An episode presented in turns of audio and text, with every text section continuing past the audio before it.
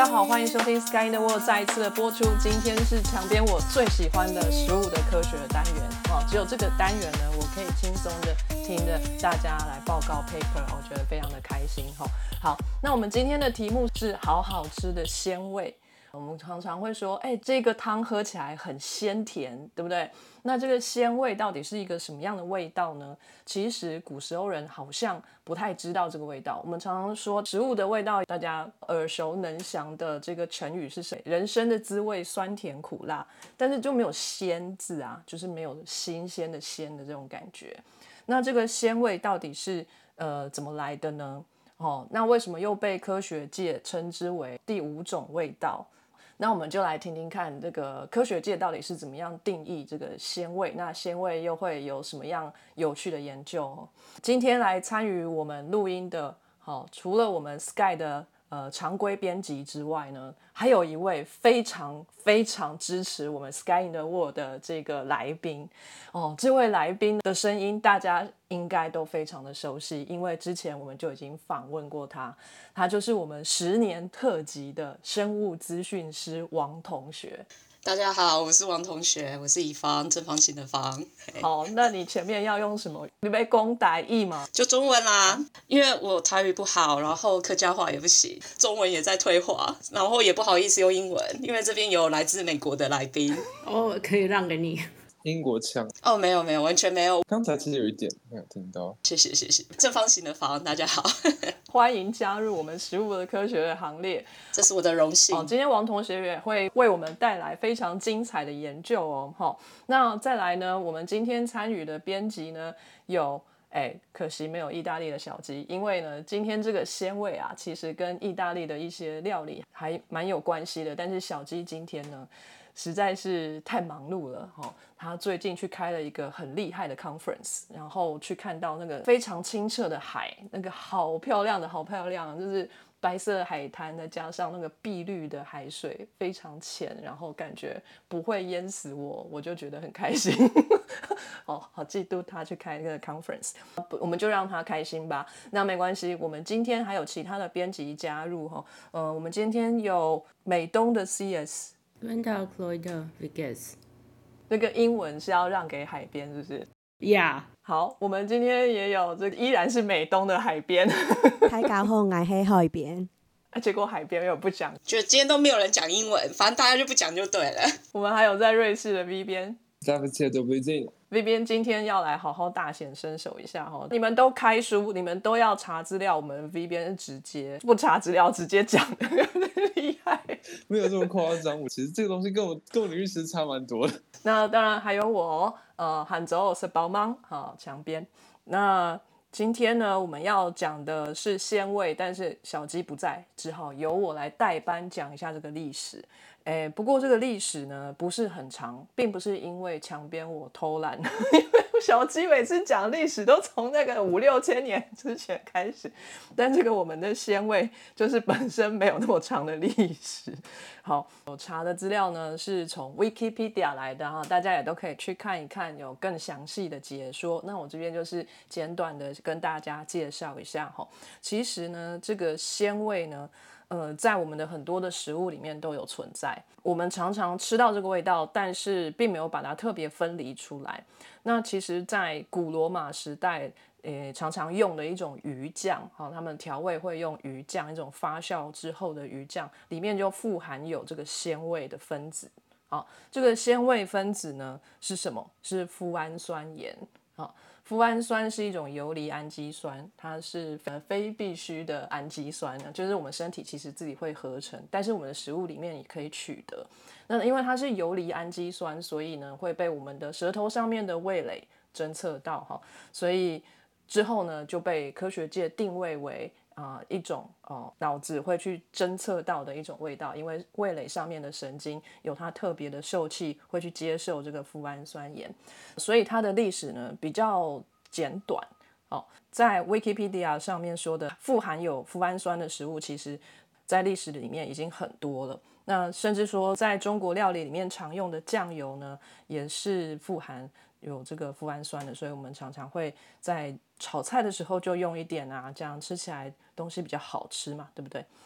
好，那其实呢，是一直到一一九零八年的时候，有一位帝国大学的教授叫做池田菊苗 （Kikuna e Ikeda），他才鉴定出了这个鲜味。哎，他之前啊，曾经在德国短暂的求学过，念了两年的书。那他是日本人嘛？那到欧洲之后呢，就去吃欧洲的食物。他吃到这个番茄、芦笋、起司，还有这个这边的肉啊，都觉得有种说不出的好吃的味道。我不知道为什么他是不是不喜欢吃日本的东西，为什么到欧洲去就觉得什么都好吃？Anyway，在欧洲待的这几年，让他觉得说，哎，这个食物怎么吃起来？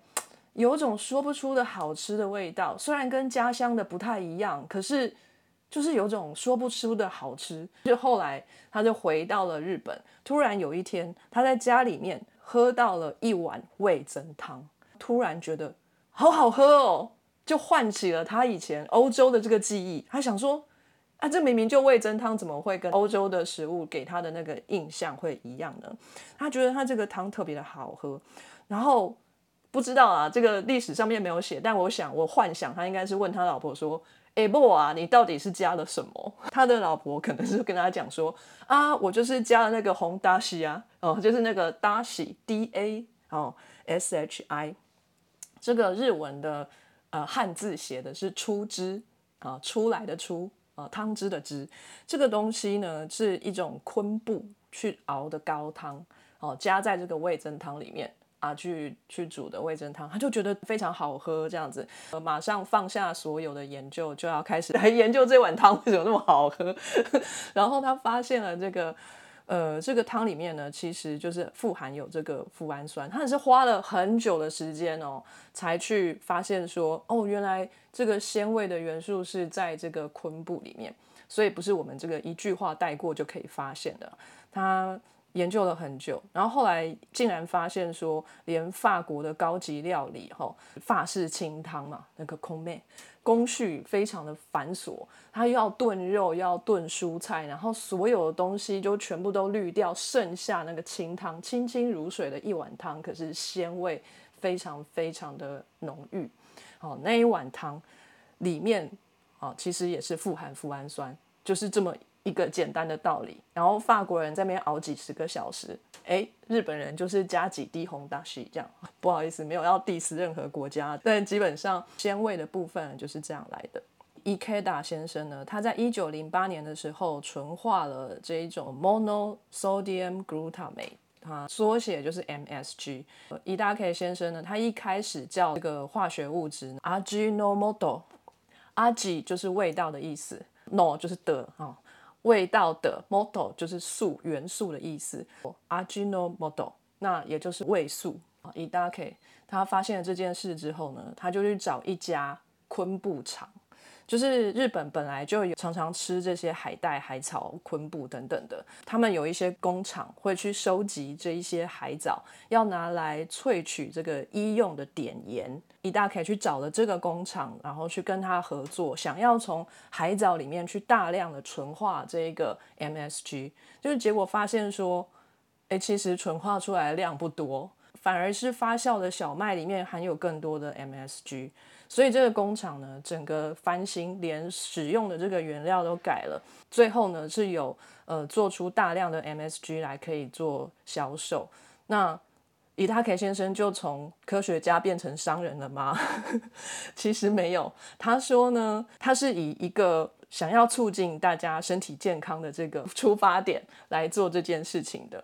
因为呢，当时有一位日本的医生，他提倡有一个观念，就是说好吃的东西是可以帮助消化的，是对身体好的。所以如果加了这个 MSG，或是他他叫做的 a g i n o m o t o 可以让东西变得好吃，也可以。帮助你的消化，让身体更健康，所以它其实不是一个商人，它是也是要促进大家身体健康。哈，那后来呢，也有发现说，在脱脂黄豆啊，或者是发酵的玉米淀粉，或是甘蔗，或者甜菜根，都可以提炼出 MSG 来。然后这个味素工厂呢，它就叫做。哦，Agino Model，那到现在都还在营运，他的员工到现在有三万两千名，所以还算一个大公司啊。吼，呃，当然，伊塔 K 先生他是一位学校里面的教授啊，那他也有他的弟子，有一位叫做小玉新太郎新大喽，然后他就说柴鱼片里面也有这个脯氨酸。另外一位他的弟子呢叫做国中明，不要怀疑，就是国中高中的那个国中明，就是明天的明。然后这个人他说香菇里面也有。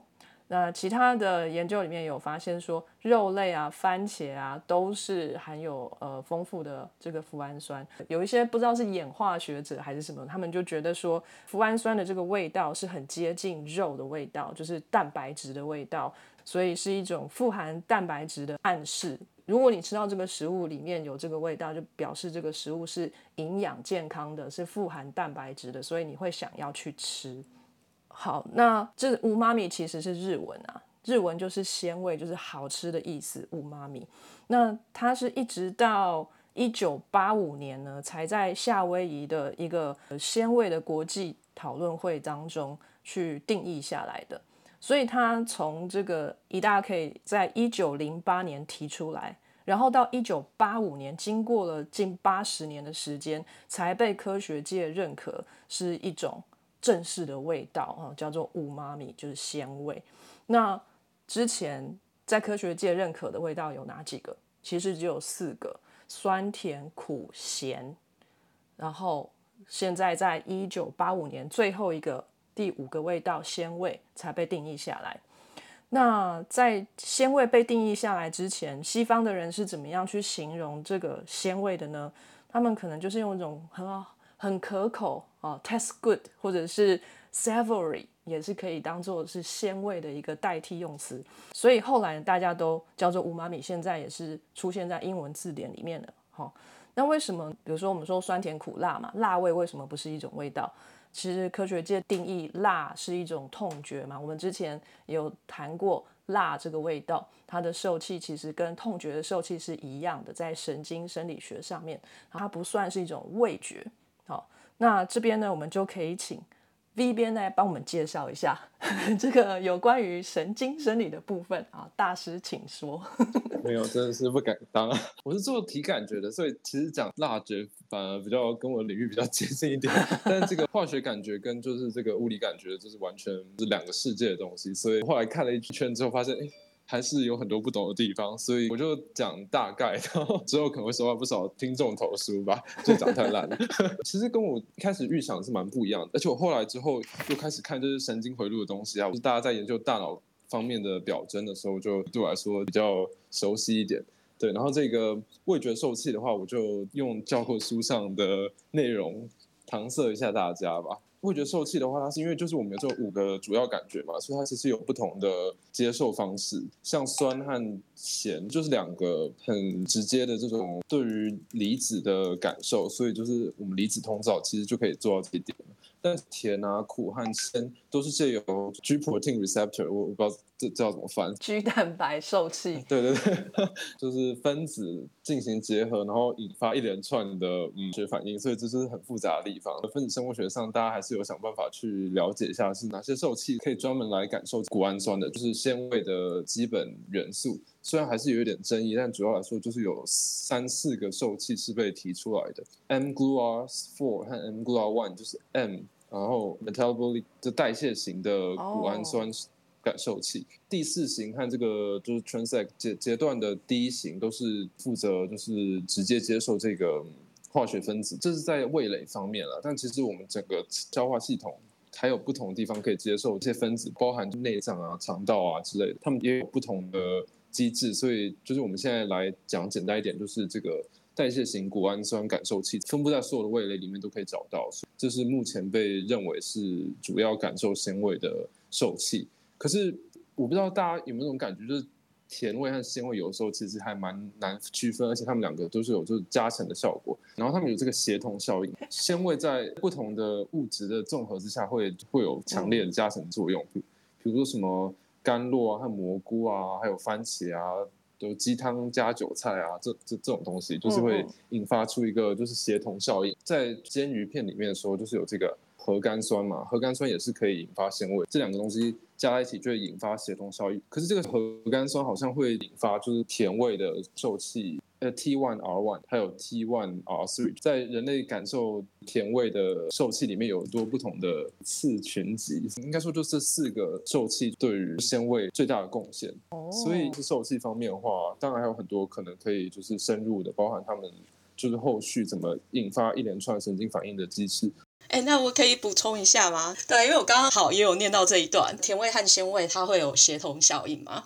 Test one R，它是可以感知甜味还有乌妈咪的味道，它有三种不同的基因。你要感受乌妈咪的话，那它是 Task one R one 加上 Task one R three，它要一起表现，你就可以感受到乌妈咪。那如果是要感受到甜味的话，那你是 Task One R Two 加上 Task One R Three，也就是说，无妈咪和甜味它们同时都要有 Task One R Three 的表现。那至于你是感受甜味还是咸味，它的差别就是 Task One R One 或是 Task One R Two。对，反正就是排列组合这样子，不管怎么样都会有 R three。那 R one 的话，就是主要就是无妈咪，R R two 的话，主要就是甜味。所以可能因为这样，所以甜味和咸味常常会有协同效应。哎，那这样中文还蛮有趣的哎，中文很久以前就会说鲜甜的味道啊，鲜甜鲜甜，对不对？但其实也跟我们台南人的饮食习惯还蛮像的，什么都是要加甜的。对我就觉得好像、好像有道理。你是台南派来要宣传美食的，那如果蛋糕里面加 MSG，它会让你觉得蛋糕更好吃吗？可能跟大家预期心理也有关系啊，就是这个味觉真是也是蛮复杂的，可能就是嘴巴觉得好吃，大脑也不会这么觉得。就是像我的意大利的室友就很坚持，就是甜和咸是不能混在一起的，但是那也是他们的文化造成，他可能吃起来也是觉得很好吃，但就是嗯，心里过那个道坎，对，他觉得蛋糕长那个样子就是不能咸的。基本上都是心中的那个感觉，就像英国人没有办法接受咸蛋黄加在月饼里面。你不跟他讲的话，他可能觉得还不错。但在中间，我想要先提出一个就是个人的看法，或者其实这个这个可能领域也是有这样的争论啊。因为其实我们有多少个味觉，这其实到现在目前为止也还没有定论，就是从四个变到第五个，但是好像还有其他更多的候选。所以其实我们这种 sensory 呃感觉系统的研究上，到后来可以白纸黑字的分类的，其实就是看就是受气的表现嘛。但其实化学感觉啊，就包括味觉和嗅觉，就是一个很复杂的东西，因为他们其实就是有太多从一个大的 receptor 这个 family 里面有很多小的，就刚才讲的这个 test one R one two three，所以其实就是假如要这样分的话，那如果有有到时候找到一个可以特别只针对这个 R one 而引发感觉的物质，或者 R three 可以引发感觉物质，难道他们就要被分类成两种不同的甜味吗？一个是甜一，一个是甜二，所以就是其实 其实是是蛮还蛮难的，因为其实不止鲜味有跟甜味有蛮多的排列组合，包括苦啊和其他的，他们也是感觉里面也是有非常不同不同的感受的，所以其实当初这个鲜味在要被定义成一个独立的感觉的时候，其实比较是基于行为研究，就是包括人的主观认知来来区分开的。就是目前还有其他有争议的感觉，包含就是油腻啊、钙啊，还有金属啊，比如说对血的这种味道，其实都还有蛮多可能会被独立出来的味觉。我有看到，就是很有可能成为第六种味觉，他们可能有这个排行吧，就是说 这个可能性比较高的是谁？我看到的，他是说一种 pungent 的味道，pungent 很难讲，它就是一种香料味，比如说鲜味，不是本来英文就有个叫做 savory 去形容它吗？可是他们硬要用一个外文无妈咪日文来形容它，所以这个 pungent 他们要用什么新的词去形容呢？它的中文是阿育吠陀，就是印度版的中药，是 Ayurveda。Ayurveda 吧，好像是这样。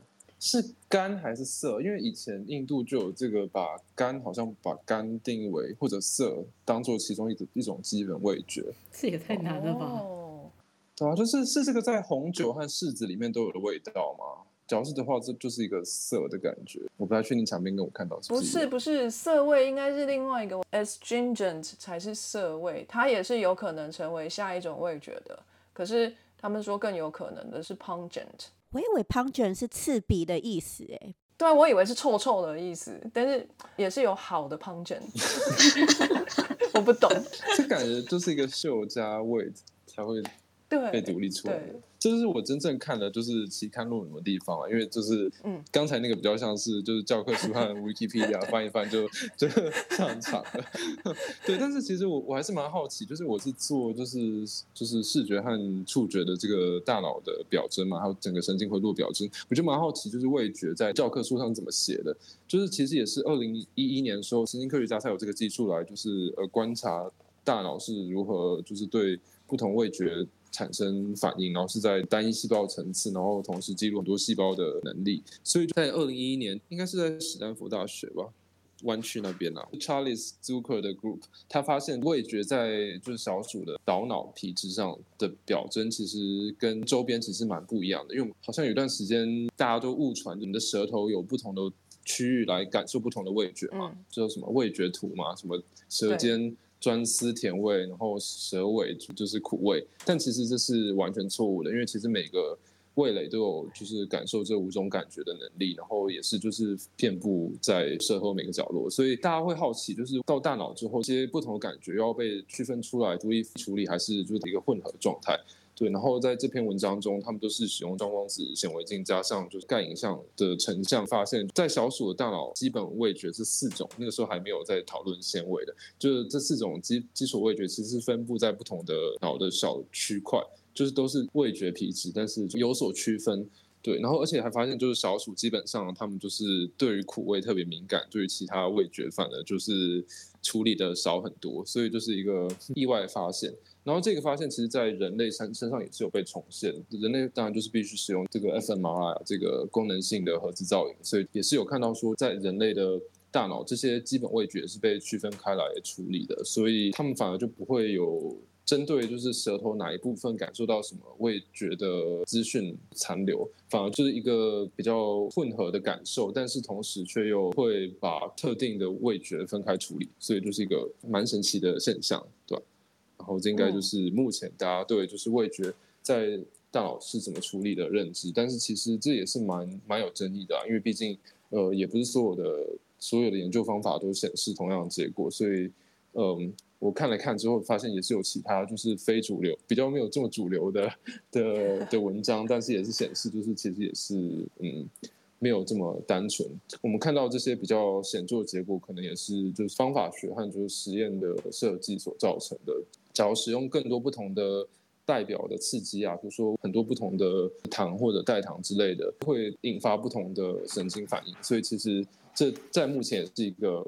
有争议的发现，但就科学家大致还是认为，就是在大脑中，就是这些感觉是被分流，然后再会诊处理的。嗯，谢谢 V 边。然后我这边要介绍一本书哈，其实跟 V 边介绍的大脑怎么去处理这些味道，跟我们要去感受这些味道的器官，比如说鼻子闻到的味道，或是舌头接触到的味道，然后送到大脑里面去，怎么样去处理这些讯号有关系的一个科普书。好、那这是一个耶鲁大学医学院神经科学教授 Gordon Shepherd 他写的。我刚刚看了一下哦，那个 V 边说，二零一一年才有这种 single cell 的东西，那它是二零一二年的 copyright，所以应该是有比较晚近一点的发现，然后做一个简单的整理。因为这本书其实并不厚，但是里面讲的蛮深入，所以各位听众朋友如果想要多了解这个中间的研究的故事的话，可以来看一下，他讲的非常的细，然后是一个从研究者呃的角度来出发的。这本书叫什么名字？神经美食学：米其林主厨不告诉你的美味科学啊，这英文的名字叫做 Neurogastronomy：How the Brain Creates Flavor and Why It Matters。Neurogastronomy 呢，也是一门新兴的科学哈，就是神经美食学哈，我觉得非常的有趣，跟我们食物的科学非常非常的相关，非常推荐大家来看一下。接下来我们就请这个 CS 跟我们介绍一下他看到的研究，非常有趣。加了鲜味之后，我们到底是会想要多吃一点，还是少吃一点？欢迎 CS。好，那接下来就由我来讲，就是五妈咪这个东西对于我们大脑的呃影响。好了，粗浅这样讲。刚刚有提到 monosodium L glutamate，简称 MSG 这样。诶，在这里我要先问一下你们，五妈咪跟 MSG 可以画上等号吗？可能不行吧？可以吧？觉得应该不行。五妈咪它是泛指好几种氨基酸，然后核苷酸综合在一起的味道，然后 MSG 是其中一种。OK，但 MSG 是一个主要的成分。这一篇它虽然它 title 是用五妈咪，但它其实主要用的成分其实就是 MSG 这样。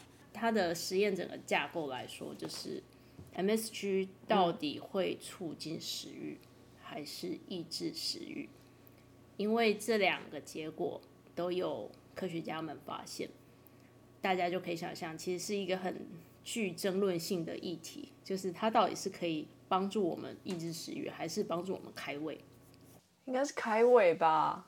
应该是要看加到什么里面，不能加到甜食里面。哦，对对对对，这个实验倒是没有解释的这么清楚，就是这个部分。但是我觉得如果加上去的话，这边可能可以升到 Nature 之类的。这一篇它是发表在 Neuropsychopharmacology，所以据我所知，Impact Factor 应该是八点左右，所以就是一个蛮厉害的期刊。那它的受测者、这一篇比较特别的地方是，他除了想要去验证 MSG 到底是可以抑制食欲还是开胃，另外一方面就是过去的研究大部分受测者都偏向男性，然后所以他这一次就是选全部都是女性这样。我，刚刚大家提到的都是属于像我们肠味觉，肠之后会有大脑会有一些反应，那这个是属于脖子以上的部分，肠道嘛，舌头然后往大脑那边传。那实际上东西吃下去到我们的胃里面之后，经过消化、经过代谢、吸收等等这些，最后有一些物质还是会影响到脑袋。那 MSG 就是其中一个。前言他有写到说，在 fMRI 的实验里面，受试者如果尝到 MSG 的话，它的呃 anterior cingulate cortex 是有反应的，就是一个前扣带皮层，它是有反应。那这个脑区，它是个在处理这种复合式的认知处理过程有很重要的功能。我就举个例子好了，我今天下午三点想要去星巴克买一杯咖啡喝，这是个听起来很简单的事情。哦，可是有些人他可能就是下午三点他出发了，可是他其实在走的过程刚好他平常熟悉的那个路段在施工，所以他必须要绕路。才能走到星巴克。整个情境上面有一些状况的时候，他脑袋这一个脑区有状况的话，他可能会因此无法走到星巴克。这样就过不去了、哦。可不可以 Deliveroo 或是 Uber Eats？可以啊，这个会是一个比较好的选择。这个脑区如果有状况的话，在于很多生活上面资讯的整合上面，跟跟一般人其实是不太一样，就是他少了这个呃弹性，或者说三点到了，可是他其实没有出发，他知道他三点要出发，可他没有出发。大部分的时候，我们是因为被事情 delay，可是有些人他没有办法去执行这件事情。是因为他想到等一下会迷路吗？没有没有没有没有，就是等于他整个在整合上面，他其实就是有一些状况的。哎，这样感觉 Uber Eats 是有商机的，哎，他就是可以针对这些人在特别打广告。但是你知道，有有这一方面脑伤的人很少。很难伤到那里。哦哈，呃，前扣带皮层它其实是在那个呃 prefrontal cortex 前大脑皮层的下面一区啦，所以它其实也不是这么容易撞到就受伤，大家可以放心。好，好，可是就是这个还蛮有趣的，就是呃 MSG 可以影响到这个脑区。那好，那这个实验它分了两组，一组是受测者他真的去吃 buffet。有六道菜，然后其中三道是高热量的，高热量的前菜、高热量的主菜、高热量的甜点。另外三道是低低热量的前菜、低热量主菜、低热量的甜点，这样。然后在受试者吃之前半小时，先让他们喝一碗汤，汤里面有 MSG，这样。等下，这个高热量跟低热量是有直接写在上面吗？还是看起来就像是高热量？比如说油炸物跟一个。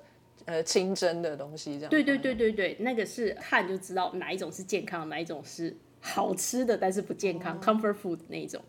而且他们这个很细心，是受测者在真的进入这个阶段之前呢，膳食中心还会给他们那个问卷去填表，比如说他有没有什么不能吃的东西，或者是对食物有过敏这样。然后他喜欢吃的是哪一类的东西，比如说薯条啦，嗯，沙拉等等什么这些，所以那些东西是确保受测者都是可以吃的。然后他们在测试的时候，就是受测者想要吃多少就吃多少，想要吃多久就吃多久，这样。哦，很送哎、哎、我我这么问是因为我们基隆这边有一间自助餐，不晓得有没有在帮我们打广告哈？可是他们的那个自助餐盘每一道菜上面都有放一个牌子，可是他都不是写说这一道菜是什么，他都是写爆好吃，这一道丢席很鲜甜，就每一道都要点的意思吗？这每一道不炒炒实在不行啊白。血，所以你去那边就要都要吃多少钱？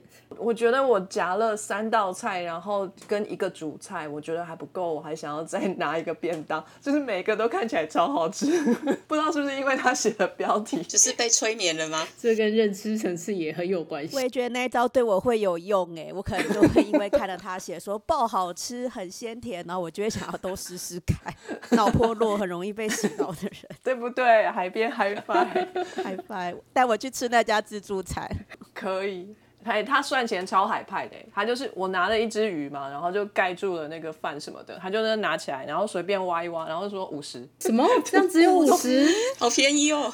因 为他没有要称重的意思哎。以后决定退休要去基隆了。好，我再去基隆找你们玩就好。好，那他这个实验呢，另外一个是 MRI test，这个就比较相较之下比较无聊又残酷，因为是 fMRI 嘛，放不可能让受试者真的吃东西，所以就是受测者一样在喝了汤之后，然后去看好吃的食物跟健康的食物，他们只能用看的而哎好。痛苦哦。超可怜的。那看完照片会发便当吗？他们有个程序是像把费那一组，他要先进食六个小时，然后再去测，这样才能够真的确保他们就是可以吃东西，这样。然后很饿因为是要透过他们他们对于食物的选择还有吃多少去衡量了嘛，所以就是他们要进食。那 fMRI 这个就不需要。这个 MSG 对于呃前扣带皮质有影响，这个脑区就是在整合这个高等认知功能。所以受测者都要先测一个自我控制测试，确保这些人他们没有看到食物会失控的状态。这怎么测？这怎么测？什么是看到食物会失控的状态？有些人如果他容易吃过量的话，他食物摆在他面前，他就会很直接一直吃一直吃，这个就会把 MSG 的影响盖过去，因为他自己在自我控制上面没有这么 OK 的。好，那我不能参加、我也觉得我会被排除。我就是会把盘子里的东西吃光的人，受测者他要先做 Stop Signal Task，就是吃到一半，然后一 stop sign，然后我就要停车，就 不吃了。类似类似，这样我会生气，会暴怒。但是它会它会先出现在电脑荧幕上面，它的 program 是七十五 percent 是够的状态，也就是你只要跟着指标看它是要你按左边的那个方向键，还是按右边的方向键，你只要一直按这两个就可以。可是它会突然之间出现一个 stop 的 sign。那你看到那个之后，你要必须要赶快停住，你不能按那个按键。一般人他在哦面对于一个 neutral 的状态，不牵涉到他个人喜好或者是饮食的这些的状态的时候，他反应是如何？他会不会有那种没有办法控制的状态？因为有些人他其实会 fail 的，就是他看到那个 stop sign，他还是会按那个按键下去。手贱，我觉得我也是、欸，有惯性，对，这个注意力测试往往包含冲动的倾向。母羊座都不行，全部都删掉。对，所以呃，这个实验实际上也还蛮严谨的。他先把这一层的把关，所以确保大家在自我控制上面的能力是比较一致的。然后还有就是他在年纪的筛选上面，其实很那个区间非常的窄，只有十八到三十岁的女性而已。我就被淘汰了哦，这样也好啦，你就不用躺在 MRI 里面，然后看食物的照片，那个有什么好的？可是我想去吃那个 buffet 啊，哎，可是 buffet 那一组，我看他的那个整个情境设计，如果是我，我可能也不会吃的太享受。就是每一个人都有一个安静的房间去吃，而且你必须要关手机，哦不能跟别人聊天，对不能划手机哦。对，就是你在那边，你只能够坐着吃，然后每一道菜在你面前全部都是一致的距离，所以你不会因为啊这道菜放的比较近，你看起来比较多，所以想要吃它。哦，好哦，还要摆成圆形的。对对对，它是半圆形的。六菜一汤就对了，然后那个汤要先喝。对对对，汤要先喝，然后在外面等半小时，开始有发挥作用，你才能吃饱费这样。然后吃饱费是只能在一个安静的空间，安静到 你在咀嚼，你可能都听得到自己在咀嚼这样。好哦，对，所以我就觉得其实我也没有办法太享受。好让那个 buffet 主受测者在吃的时候，他其实有带一个就是侦测你眼睛看哪里的那一种呃 camera 的东西，因为我们大脑在解释我们看到的东西跟我们实际的反应可能是有差异的。比如说，因为它有六道餐嘛，你可能会想哦，六道，那我要先吃哪一道？可是你在想的时候，就是你还没有动作之前，你其实你的头、你的眼睛已经先有动作，会先看某一道菜。他们要去追踪的就是像这种，不是透过你的认知去反映出来，而是你很真实看到食物的反应，因为这是相对来说是 fMRI 那一组也会测试他眼睛往哪里看哦，不用不用，他不用，他 反正就是看图片而已，他们没有什么选择。他可以选择不看呐、就是看旁边呐、就会觉得很厌世。那他可能就会 fail，然后就淘汰了。哦，好好，所以这个研究其实也不好做。这个结果是个蛮 positive 的结果。首先和 MSG 那一组的组别啊，比如说他们已经有一点点倾向是会吃过量，或者说他们的 BMI 值比较偏高的，稍微稍微有点肥胖，可是他们都是在一个正常的值里面哦，只是有先摄取 MSG 的那个组别。在这一群人里面，他们那个比较容易吃过量的那个状态是被抑制的。是可以吃像正常人一样，呃，吃饱了该停了就停了。所以想减肥的话，可以先喝一碗。味精汤，哎、它那个味精是一点四四克，这样是不是算多啊？因为它 total 汤是两百四，还蛮多的欸。欧规的标准，它是每日摄食量是设在三十毫克每公斤，所以假设一个人是六十公斤的话，是一点八一点八毫克一天，所以他就是一餐就喝完。哇，那这个很高。对。然后在那个 buffet 组，MSG 是有降低高热量的食物的选择。低看起来他们就是味精公司付钱的研究。对我怎么没有想到？我看一下我的 Acknowledgement 里面有 Dr. Ikeda 石田先生 未知数。阿基诺莫多，哎没有哎，他的 affiliation 都是什么 laboratory 开头的。嗯，interesting，好哦，我好难想象那一杯汤加了那么多味精，到底吃起来是什么味道？很鲜。它汤呢没有加味精的，就是三克 protein，一克的糖，七百五十毫克的盐。那有加 MSG 就是三克的 protein，一克的糖，一点四四克的 MSG，七百五十毫克的盐。请问一下，他那个 protein 他是有拿真的鸡肉下去煮？哦，它是鸡肉高汤，哦，还好还好，我以为他们就是那个 protein shake powder，就是 那个味道也太恶心了吧！想说这个味道太恶心了，所以后面都不想吃东西。他们还有强调，就是他们的整个过程都是有兼顾到美味的状态，因为他那个是医院的膳食中心所预备的。呃，在最后一个发现呢，他研究发现说，MSG 对于那个前后带皮质嘛的脑区是有影响的。那这个实验发现的是一个邻近的脑区 （left prefrontal cortex） 左侧的前大脑皮质这个区域，它对于自我控制很重要。有先摄取 MSG 的那个组别，他们这个脑区有 reaction 是有提高的状态。这个部分我想是这一篇研究的一个大卖点，就是 MSG 是有可能透过活化这个脑区去影响我们食物的选择。如果高热量跟低热量在你面前的话，你会选择比较低热量的。还有就是不会过度饮食。还是不太确定，这真的是不会有掺杂这个就是饱足感的问题吗？就是他他们主要是 请人家喝鸡汤，不是就是吃一块胶囊之类的。可是吃胶囊会不会就影响到你的认知上面？感觉我刚刚吃了个什么东西，然后我不知道那是什么东就实验。组 和就是对照组都都吃胶囊，就更不会感受到有什么差别了。没有，他不是要兼顾美味吗？胶囊又不美味，因为它是味素公司啊。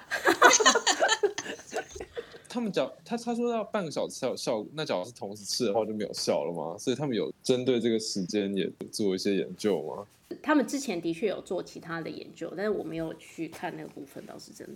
所以他们这一次就是只做女性，而且是就是十八到三十岁这个区间。是我猜他们因为因为之前没有收到这一部分的 data，所以就干脆这一次就是 narrow down 这个部分这样。补个 data 也是 impact factor 发的 journal 这样子。嗯，但是他在食物准备上面显然很用心啊。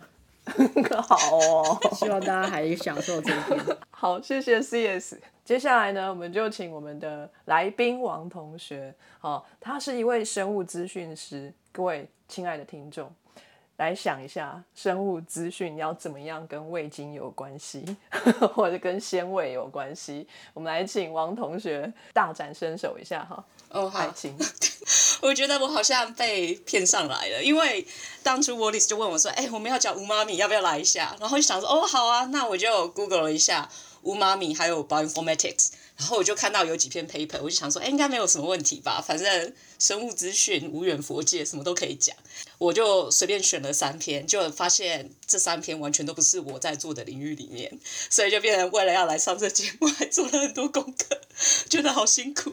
各位编辑非常的伟大，就是每次要录食物的科学，我真的是心力交瘁。所以也就是要先打一下预防针，就是如果我今天有讲着什么不对的地方，请大家多多指教，教学相长。那我就稍微先从演化的角度来讲说，关于乌妈咪、sweet 还有 bitter，就是这。三个五妈咪甜味还有苦味，它的受气就是在演化上的角度怎么样？然后第二个就是在甜味还有五妈咪的受气，它跟人类婴儿出生的体重之间的关系，就是非常的跳通，对不对？从演化然后跳到人类，然后最后一个我觉得还蛮有趣，就是中国杭州的一个机构，然后他在研究葫芦它里面的五妈咪。你说当水壶的那个葫芦吗？有腰身的那个葫芦，哎，对对，葫芦里卖什么药的葫芦？对，我会选这一篇是因为英国也买得到葫芦，对。然后我有炒来吃过，我觉得非常的美味，想不到里面还可以吃到五妈米的味道，然后就觉得那那就来看一下好了。那我们就先从演化的角度好了。那刚刚前面的编辑都有讲到，呃，感觉甜味和五妈米它是来自于同一个受气的 group，taste one 啊，one 啊就是 sweet，还有五妈米，然后还有另外一个是感觉到。苦味的受气，然后它是 two R，所以 one R 和 two R 是不一样的。One more, two more，就非常的复杂，就是 R one、R two、R three 什么乱七八糟一堆。我演化上的角度来讲，生物它会有这样的受气，是因为 one R 可以帮助动物去判断说，哎，这些食物是可以吃的，然后它是美味的，然后它是对你身体有健康的。那 two R 就是可以侦测到苦味，那它可以帮助生物判断说，哎，这个食物是不是有毒？那有毒你就不要去吃嘛，它是非常有意义的。人类或是哺乳动物，它们大部分都可以感觉到五种。不同的味觉，就是刚刚讲过那五种。哎，那其他的生物呢？他就想要研究两栖动物，因为他说两栖动物就是水生动物、陆生动物的中间。那看看两栖动物它这些基因演化的 trajectory 到底是怎么样，基因的表现，还有他们的角色是什么。所以他在 introduction 的地方，他就提到说，哎，除了两栖动物是之前大家就是很少琢磨之外，他有就有讲到说，像脊椎动物大部分都有很完整的 test one R，我就是可以感受到甜味还有鲜味。但是在其他不同的动物，比如说像熊猫，还有鳍足类，就是海狮、海狗、海象，它们那个它们的脚是有鳍有蹼。啊，那鸭子是吗？他他没有讲，我不晓得。不要再逼我了，我已经很努力了。对，对他就会讲说，哎，在熊猫还有鳍足类，然后他们的 test one R，他们是已经变成 pseudogen 了，就是说他们在他们的 genome 里面是看得到有这样的序列，但是它的功能其实是已经丧失了。那就是代表说，熊猫还有脊足类，他们不需要可以知道这个食物好不好吃吗？我也不懂。然后另外一个证据，他在讲说，像蝙蝠，它是感受不到无妈咪的味道。对，所以我就想说，如果有些蝙蝠它如果是喝血的话，应该不会有五妈咪，我也不晓得。然后，但是他们是可以 吃到甜味，因为有一些蝙蝠是吃水果的，所以也是可以啦。有一些物种 taste one 是整个从 genome 里面就不见了，比如说像鸡，对 chicken，或是有一种叫 zebra finch，它不是 zebra fish，它是 zebra finch，它是、哦鸟对，它是一种鸟我。们有介绍过，这很常见的模型生物。对，然后他也是找不到 test one R。爬虫类的话，像鳄鱼还有乌龟，它们也是没有 test one R。所以代表鳄鱼和乌龟，它们也不需要吃到乌妈咪或是甜味。最后他有提到说，比如说像蛇、企鹅还有鲸鱼那些直接用吞食生物，就是他们不用咀嚼，就是直接吞，他们也没有 test one，、但是他们有很强烈的 test two。就是他们可以吃到苦味，因为它是判断它有没有毒的一个指标之一，所以他们是可以吃到那个苦味的。海里有东西是甜的吗？蛮好奇的。哎，那个我们不是有时候吃生鱼片会觉得，哎，这个鲜甜，没有没有，还没打开之前呢，有人皮肤舔起来是甜的吗？嗯，应该没有吧？有有人的身体是甜的吗？应该是糖尿病的病患吧？对，我觉得那个是有点过度。对啊，或者是热恋期的 couple，、是只有植物才有办法吃到甜的。都是植物哈，因为植物它要吸引你吃蚜它。虫吃起来一定是甜的，哦，对啊，所以瓢虫吃蚜虫，瓢虫有没有 test one R？哎，你这个没有去看呢、对不起，我现在只有脊椎动物，还有两栖类。它就是从 NCBI 上面找了十四种两栖动物去查它们的 genome，就是 test one R 一二三这三个排列组合，你就是可以让你尝到鲜味或是甜味的组合。然后它这个表出来之后啊，就是有一些就是诶可以尝到鲜味，有一些可以尝到甜味，然后有一些两个都尝得到，然后有一些两个都尝不到，然后就是完全没有一个 correlation。所以他的结论就是说，哦，这篇文章呃在于调查呃两栖动物对于鲜味、甜味之间的感知是失败的。反正这篇就是失败的文章。优秀，我们终于看到负面结果的文章了，我觉得很棒。但是我其实要讲的下一篇文章也是失败的。原来生物资讯界是这么的诚实啊！得到什么结果就都可以 publish。我想，我觉得我们应该要多鼓励这一种，就是虽然是实验失败，但是还是把它发表出来的文章，因为大家才会知道说，哦，原来那条路不行，然后我们就不用再重复。对，所以就是其实失败的文章或是没有 correlation 的文章，你也是可以发，就是大家互相勉励。这个 impact factor 多少啊？这个我不晓得哎、这 ecology and 呃 evolution 听起来好像很高的样对啊，子，听起来好像很厉害。二点九一，还不错，在生物生态界这个不错了。这个期刊不错，大家可以去冲高它的 impact factor。哎，可是如果都是负面研究，怎么冲高？大家还是可以去就是引用它的文献啊，就说啊这个之前有人做过了，我们就不用再做了哦，就失败喽。所以是蛮励志的一个期刊。没错，OK，那我接下来要讲到的就是另外一篇研究报告，它在 Scientific Reports，大家应该有比较听过，就它是 Nature 旗下的一个子期刊，然后 Impact Factor 大概四点多，比刚刚高一点点。然后这篇是二零二一年发的，然后它主要就在讲说 test receptor one，然后它刚开始是在人类的舌头上面被发现的，然后后来大家就讲说啊，那它应该就是跟我们可以感知味觉是有关系的。然后后来慢慢发现说，它除了在人类的舌头上面，它还可以在人类呃身体里面不同的器官和组织里面发现。比如说，它除了可以让你感知味觉之外，还有跟你的肠道蠕动，还有葡萄糖的代谢，还有帮助你上皮呼吸道抵抗 bacteria 是有帮助的。哦，这篇它是主要它在讲在 test one 的 SNP，它是 single nucleotide polymorphism，就是在人类的基因里面，因为序列很长嘛，比如说我的基因和你的基因，我们算是人类，我们可能相似度很高，但是难免会有不一样。那但是就在不一样的时候，它有的时候它可能就是它有不同的，或者是说你在环境或是生长过程，你可能会发生一些 mutation。那有的 mutation 的话，它可能就是你的这段基因，它会突然多了一段一点点序列。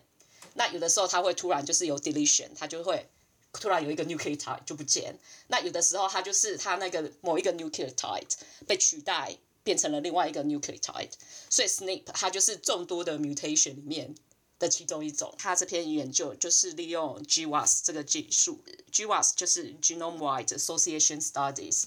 你可以去看说你 SNP 的表现。我第一个会选这篇 paper 的原因，是因为他讲 SNP 还有 GWAS。然后我觉得跟生物资讯有关系，然后是我之前没有做过分析，我想说，哎，那就趁机学一下新知识，看看人家是怎么做的。然后第二个会选这个，是因为他是从比萨大学来的。我想说，哎，小鸡不是在意大利嘛，然后这个是在比萨大学，虽然没有很近，但是是意大利来的，所以就认真的看一下。他在比萨这个区域的医院收集了一千个新生儿，还有他妈妈的一些资料。你们知道 genotype 和 phenotype 之间的差别吗？一个是基因型，一个是表现型。非常好，优秀优秀。那请问是基因型去影响表现型，还是表现型可以影响基因型？基因影响表现，非常好，大家果然都是有 PhD 学历的，大概百分之九十八的 case 都是基因型会影响到表现型。遗传学大师孟德尔，他有一个孟德尔 randomization 的定义。就在讲说，你的基因都是从你父母身上来的。那至于是拿你爸爸或是妈妈的哪一段基因，那它就是在精子和卵子结合的时候，然后它的基因会 randomize 的互换，所以你并不知道哪一段你会拿到爸爸的，哪一段你会拿到妈妈的，然后再去表现到一些你的性状，比如说你的身高、体重、头发的颜色、眼珠的颜色，对，那这些都是你的表现型。那 GWAS study 呢？它就是找出你基因型和表现型之间的连接，看你的 genome 里面哪一个部位和你的哪一个表现型是有相关系的。所以人类的基因那么多，那你怎么知道你要去找哪一段的基因来做这样的实验？所以通常做 GWAS study，他们都会讲说，哎，我们只 focus 在某一段。那像他这一篇的话，他就是只 focus 在。Test one 还有 Test two 去比较这一千个新生儿基因里面，通常都会有一些 random mutation 或者或者是 random SNP 发生。那如果那些 SNP 发生的位置在那，比如说八百个小朋友里面都在同一个位置，那我们就可以判断说，哎，它那个 nucleotide 的改变可能不是 by chance，它可能是有它一些意义在。然后我们就可以把那一段挑出来，然后去看说它是 locate 在那一段 gene 的哪一。哪一个地方可能是 five prong UTR 或是 three prong UTR，或是在它的 promoter region，然后就可以开始写一篇 paper。希望这样的解释 有有解释跟没解释一样吗？Anyway，所以他这一篇他就是找到婴儿出生的体重，然后还有去 correlate 它不同的 SNP 的位置的表现。OK，所以我想要问你们啊，就是除了基因表现之外啊。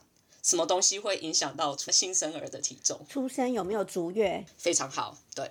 他这篇他就是只针对出生有足月的孩子下去做生，那但是有一些是会比较长一点点的，比如说足月大概是三十九周吗？还是四十？早期认为就是三十七到四十二都都算正常，然后就肺部发育成熟三十七周，呃，大部分都觉得还可以。可是现在越来越多都认为就是越靠近四十越好，然后。美国的妇产科学会是认为三十九周才算足月，果然是海边 有经验，有经验，有生过。他这边都是采集，采集好像有点不对。他这边都是收集，采集宝宝，收集三十九周以上的婴儿，所以他的 range 是可能三十九加八之类的。那他就是讲说，妊娠期越长的宝宝，那他体重也会越重。另外一个会影响到新生儿体重的是新生儿的性别，男宝宝通常会比女宝宝还要重一点。然后最后一个就是 跟母亲有没有吸烟也有关系，对。您说在怀孕之前还是怀孕当中吸烟？怀孕当中吸烟？My God，有人在怀孕当中吸烟哦？对啊，这是意大利的研究，我不知道。对，这是属于早期压力的部分，喝酒也是啊。会影响到胎儿体重，跟母亲的饮食习惯也很有关系。如果母亲吃很多甜、很油、很高热量的东西，小孩的体重也会比较大。母亲有糖尿病之类的，也是容易小孩体重会比较大。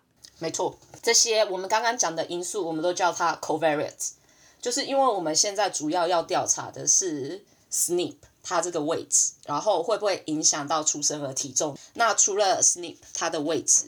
之外，还有这些因素，我们都知道会影响到宝宝的出生体重，所以我们就是可以要加以控制。所以就是在 GWAS 这类的研究，他们就是会常常会讲说，哎，我们对于这个 SNP，我们知道它跟某一个 phenotype 是有连接，然后我们控制了一些 covariates 之后，我们再下去看说，我们真正有兴趣的那个 SNP location 对于宝宝的体重是不是有正相关还是负相关，whatever。然后他们也很诚实啊，他说经过了控制那些 covariate 之后，我们只查出了四个 SNP loci location，然后是跟宝宝的体重有关系。然后经过 multiple testing correction 之后，只有一个有显著，有就很好啦。然后他们就很开心的发表了，对他们就说，哎，虽然只有发现一个 SNP loci，可能会跟宝宝的体重有关系，但是他那一个 specific SNP loci 在之前的研究指出说，可能跟成人的 BMI 是有关系的，所以他们就是把这两个连接在一起，然后就说，哎，对哦，我们 test one 啊如果你那边有一个基因突变，然后你的宝宝就会比较重哦，大概重了八十六公克。所以他们要做 follow up 吗？这是二零二一年的研究，我们看看十年后他会再发一篇，这些宝宝到底有没有体重差异？他就他只是讲说，他会着重新生儿体重，是因为新生儿的体重和就是小朋友的发育，还有神经发育有非常大的关系。如果你的体重越轻的话，那你的神经发育可能会受损。对宝宝来讲，所以出生体重对于婴儿非常的重要。让我想起来，当初我生的时候，也是因为有特殊的状况，所以要引产，医生也是说等到三十九周这样。哦，所以是生的很辛苦哎、对啊，很辛苦，满汉全席。这什么都来，对不对？对，真的什么都来，物理的、化学的都有。生三天，然后再剖腹，好辛苦哦！我的天哪，超惨。妈妈真的很伟大。我那个时候还有问医生说，哎，什么样的情况之下就可以剖腹？就是比方说，如果我生十二小时生不出来，就可以剖腹嘛？然后医生就说，我们没有这个标准，一切都是看宝宝和妈妈的情况。如果宝宝的心跳没有显示下降的话，我们会尽可能的让你自然产。所以我就是撑了三天，一直到他显示宝宝的心跳开始下降了，然后医生就过来跟我说，不好意思，小小孩的心跳开始下降了，我们要紧急剖腹。很抱歉，没有办法让你自然产。然后我心里就想说，哦、终于可以剖腹了。我的天哪！哎、所以那三天也是很痛苦的，在阵痛。肉体上没有很痛，因为有打有打无痛，但是不能吃东西，只要吃一点点液体就会吐出来，因为那个麻醉药的副作用。哦，好可怜哦。我现在回想起来都觉得有 PDSD，啊，对，创伤症候 群，有有有有辛苦了，辛苦了。不过这也代表海边的小朋友是非常的健康啊，也是可以陪着你撑三天。对，对啊那倒是真的。多待三天，这样体重会比较重一点，这样也是对他发育比较好，是真的。他都没在吃，有什么好重的？Anyway，最后一篇他也是用 GWAS study，然后去看葫芦瓜里面的无妈咪成分是什么。他就是选了一百三十五个葫芦瓜，然后他每一个都有给他编号，呃，然后他就是 randomize 选了二十八个。然后当做是实验组，然后在当地选了当地的瓜，杭州瓜。然后他这个杭州瓜，他只选了五个，我也不晓得为什么这个实验一点都不平衡。然后他的烹煮方法，他就是说，反正我们就是用煎煮炒炸，然后就是然后给受试者吃，会评分说，哎，无妈咪的程度就是从一到十分，然后给他们评分。好烂，这是什么？然后我就想说，哎、这个可以发哦，哦。然后他们有一些游离氨基酸的部分，他们有真的就是用机器下下去测，所以就是除了很奇怪的品评方法之外，对，那其他的看看起来也算是中规中矩。这篇主要的卖点就是说，我们这一篇是全世界上第一篇用 GWAS 的技术，然后在葫芦瓜上面测五五妈咪。讲完了，所以他把那二十五个葫芦瓜跟五个杭州瓜都拿来做 GWAS，嘿，没错，他是想要找什么？他是要找葫芦瓜里面乌妈咪它氨基酸那一段序列里面是不是有什么 SNP 造成葫芦瓜特别美味哦的因素？对，感觉很有机会可以进入搞笑诺贝尔奖。对耶。现在他有多少人评分啊？对，他是吃瓜民众，我们来看一下。十位吃瓜民众，然后他的年纪是从二十到六十岁都有，有男性有女性。然后我可以再问一下，这边是发在哪里吗？这个 paper 的名字我还不会念呢、Sentia Horticulture，哦，那个园艺学、园啊，艺学哦，这是园艺学的意思。哦 OK，对，棒棒，很好，谢谢王同学为我们介绍这么棒的文章。两篇废哦，一一篇不知道在干嘛。原来生物资讯是这么回事啊！对对，生物资讯，哎，没有没有，那对不起，我要跟大家道歉，因为我今天讲的三篇完全完完全全不是我研究的领域，所以下次如果刚好有 paper 是我研究的领域，我的表现不会是像今天这样。对，谢谢。好，我们期望王同学常常来玩，然后然后终于有一天我们会听到王同学厉害的时候，好不好？那 那接下来呢，我这边呢也是找了一些文章。首先呢，我就要介绍一下，我们要讲到 MSG 味精这件事情，一定不能错过的一篇文章。大家是不是心中会有印象，说味精吃太多是不是对身体不好？是不是有一种东西叫做中国餐馆症候群，对不对？Chinese Restaurant Syndrome。听起来好像很有那么一点道理，哎，这味精都纯化出来的化学的东西啊，多加当然对身体不好，想也知道。那有科学的文章这么写的话呢，哎，就更加强了大家的这个印象。可是如果大家回头去找这个源头，Chinese Restaurant Syndrome 呢，其实呢，它是一篇非常非常短的文章，它发表在一九六八年。它不是一篇研究文章，它只是一个读者投书，它只有四段话加一句话。它是哦，在 Maryland 跟海边在同一个地方，马里兰州的一位医生，他读者投书哈，他他投到了这个新英格兰医学杂志哈，这是世界上目前为止哈 impact factor 最高的一个学术期刊，他在这边投书说。哎，我有个事情想请教一下，就这样，他没有做任何研究哦，就是有个问题。哎，编辑啊，我想问一下，哎，这个其实有点简单，我就把它全部念出来好了。For several years since I have been in this country，我来到美国已经很久了，可见他不是美国人，他是移民哈。I have experienced a strange syndrome whenever I had eaten out in a Chinese restaurant, especially one that served northern Chinese food.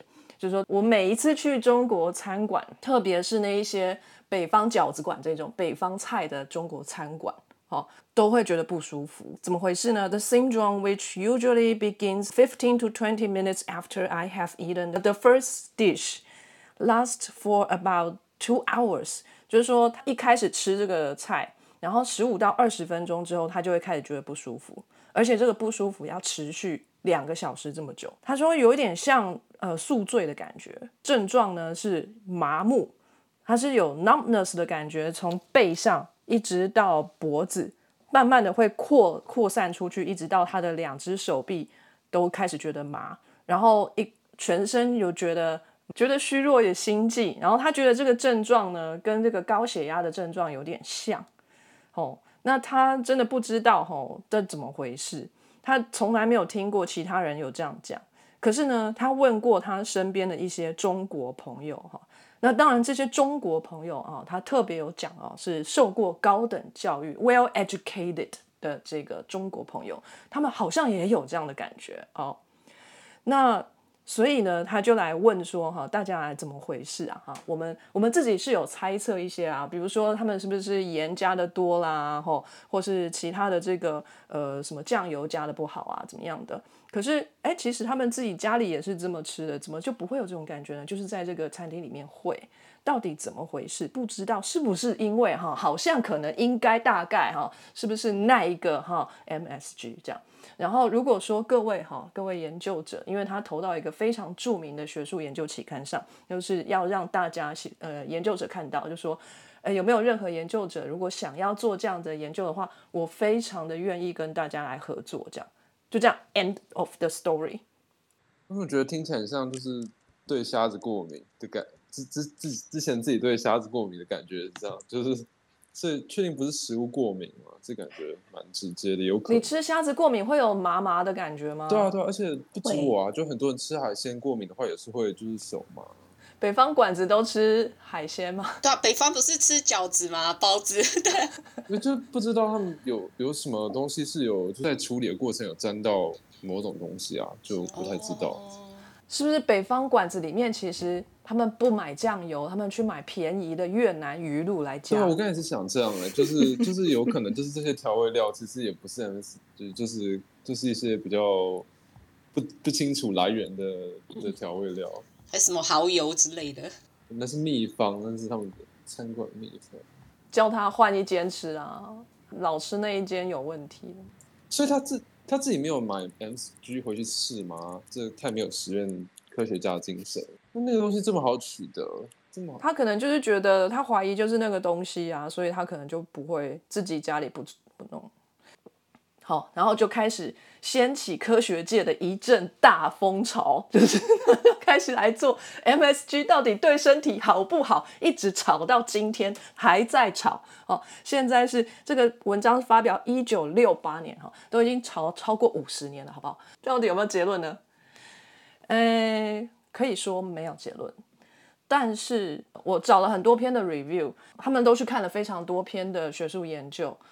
MSG 没有影响的部分可能稍微多一点，当然也有研究是觉得是有有影响，那都要看他们的实验设计方法跟做的这个实验是哪一些。呃，不过目前来说，这个风向吹的是吹向有一点还好，没有那么严重，的这个状态，对。然后我找到的第一篇我就已经爆笑出来了。那个大家知道我在美国做的是那个膀胱癌的研究嘛，所以我其实也有小小的写过一些有关于泌尿方面、泌尿系统还有生殖系统方面的这个 review。然后我看到了一篇就是男性不孕症的这一方面的文章，就非常的有兴趣，我来看一下。一看呢，发现它是 MDPI 的文章。嗯，好像可能大概也许是掠夺性期刊之一，这一 可是它的 impact factor 不低。这个是 MDPI 下面旗下的 toxics impact factor 是四点一，所以算还可以。然后投书的人呢，这位作者他的国家是在奈及利亚，你们可以想象奈及利亚也是加味精吗？他们可能是用那个日式的大西吧，对啊，就是日本料理，对啊，什么也加一下大西有没有？那非洲蛮多酱油的，但是没有看到那句，但我不知道。更好玩的事情是，我通常看这些文章，我大概都会先直接看他的 introduction，我最喜欢看 introduction 了。结果他 introduction 的第一句话，我就爆笑出来了，前面都已经在憋笑了，最最后真的是爆笑。他说。男性的生殖器呢，有两个睾丸、两个副睾，还有一根阴茎来组成，很重要。他是怕说有人不太了解，所以就是先讲一下，因为大家的知识背景都不太一样，所以非常深入浅出，浅入深出。Anyway，很棒很棒。那基本上呢，这一篇文章它也是一个 review，所以他看了很多呃其他的文章，然后收集的呃结果就是说，呃有一些呃。就是 MSG 对男性不孕症是有影响的，那影响的原因是什么啊？一般来说都是有关于氧化压力的部分，会造成呃生殖细胞的运动方面的问题。好，他有去收集了一些其他的研究，然后去看他们的研究方法，那几乎全部都没有做人类的任何的分析或者是调查，都是在做在老鼠身上的，然后。他给这些老鼠的这个 MSG 的 dose 呢，有蛮多都是过量的。刚刚说到哈，在欧洲来说，这个建议使用量是每公斤三十 mg 嘛，对人类来说，然后对老鼠我是不晓得了。但是他这边常常会看到，比如说五百 mg 每公斤，或者是还要更高的一两克之类的这种这种数字。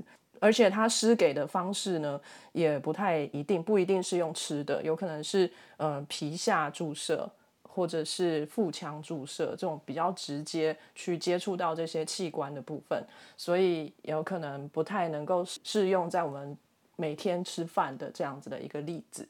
再来呢，这个中国餐馆症候群，它不是说是麻木吗？可是有些人是觉得说，诶，吃完呃这个味精之后，觉得会头痛。那我这边是看到有一篇，它是在 The Journal of Headache and Pain。哦哦哟，听起来很厉害，专业性非常的高，绝对可以相信。好，这个 Impact Factor 有七有还不错，它也是 Review，然后它的标题就是 Does MSG really cause headache? A systematic review of human studies。好，那这一篇专门看的是人类方面的这个研究，是比利时的一个团队写。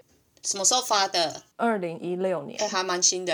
对，五六年前还可以。这一篇比较有趣的是，不知道为什么哈，这是做人类的研究嘛，那就会要让呃人类来服用这个 MSG，有一些呢是装在胶囊里面，有一些呢是配卤肉饭。好中式哦他真的！写卤肉饭吗？他写 boiled rice with pork，不是卤肉饭吗？我觉得是卤肉饭啊。OK，或者是炖牛肉啊，这都比较正常。可是呢，它也有另外一组不跟食物在一起的话，呃，它怎么去让人吃到这个 MSG 呢？它用的是柠檬苏打。我一开始还很难想象说那个柠檬苏打里面加味精什么味道，等一下可以来试试看。最后它的 conclusion 给的是，其实大部分的味精对头痛都没有什么影响。他 review 了非常多的研究，大概有超过二十篇吧。那只有一篇是有影响的，而且是针对女性而已。所以最后做的结论是：We suggest that a causal relationship between MSG and headache has not been proved。哦，所以就是说，味精跟头痛之间应该是没有什么因果关系的。哦，所以就是喝酒啦，反而还比较容易造成头痛，然后但是 MSG 可能没什么问题。别忘了还有下集哦。非常感谢各位听众的收听和支持，特别要感谢各位赏杯咖啡的朋友，在 First Story 上的 Costy Lover、Jean 以及匿名赞助者，Patreon 上的一圈屋 Newton、Catherine、Evan Wang、Eddie Hu、一圈屋、Elliot Ferret、Adam Joe、Ernest、Nikki Hu 以及 Howard Su。Sky in the World 在各大 Podcast 平台都能收听得到，Anchor、SoundOn、Spotify、Apple Podcasts、KKBox 都能搜寻得到 Sky in the World 的节目。另外，Sky in the World 也会在脸书页面以及 Instagram 上分享科学家的八卦、科学新知，还有编辑们的日常给大家。有任何问题以及意见，都可以在各大平台上留言，让我们知道，我们将竭尽全力为您寻找答案。欢迎追踪分享 Sky in the World，让更多人知道有趣的科学哦。